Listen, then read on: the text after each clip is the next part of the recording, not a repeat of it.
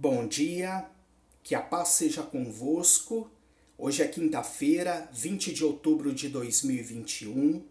Este é mais um Devocional Edificai com o tema Jesus cura em Genezaré. Eu sou Daniel Batista, te convido a abrir a sua Bíblia em Marcos, capítulo 6, do versículo 53 até o 56. Essa passagem bíblica se trata de um resumo sobre o ministério de Jesus Cristo apresentado por Marcos. O local é Genizaré, aonde Jesus atracou o barco juntamente com os seus discípulos, logo após ter realizado o milagre da primeira multiplicação dos peixes e dos pães. No versículo de número 54 diz que: E quando eles saíram do barco, imediatamente o reconheceram. Isso contrasta com os discípulos que falharam em reconhecê-lo quando andou sobre as águas e acharam que era um fantasma e deram grandes gritos. Relatado aqui em Marcos, no capítulo 6, no versículo 49.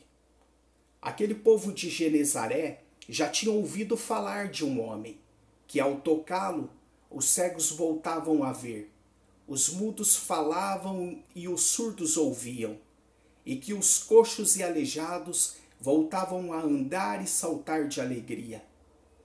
E a fama de Jesus se espalhava por todos os lugares, de maneira que já não tinha mais tempo nem para descansar. E traziam os doentes em leitos ou em macas, que os quais eram utilizados para carregar os enfermos são do mesmo tipo usado pelo paralítico de Cafarnaum. A fé daquelas pessoas era como a da mulher que há muitos anos sofria de hemorragia. E quando ela tocou nas vestes de Jesus, ela foi curada imediatamente. Aquele povo de Genezaré ouviu falar deste milagre, e eles apenas pediam para tocar na orla das suas vestes pois sabiam e acreditavam que ele poderia curá-los. Às vezes, os mais simples cristãos podem enxergar de imediato verdades espirituais para os quais os teólogos estão completamente cegos.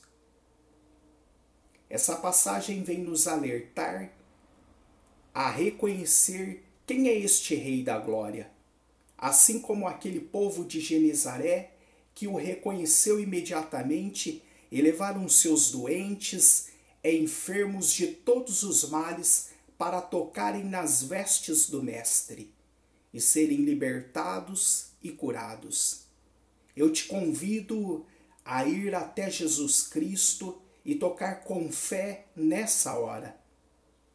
E esse mal vai fugir de você por sete caminhos que você possa refletir sobre essa passagem e que tenha um dia abençoado.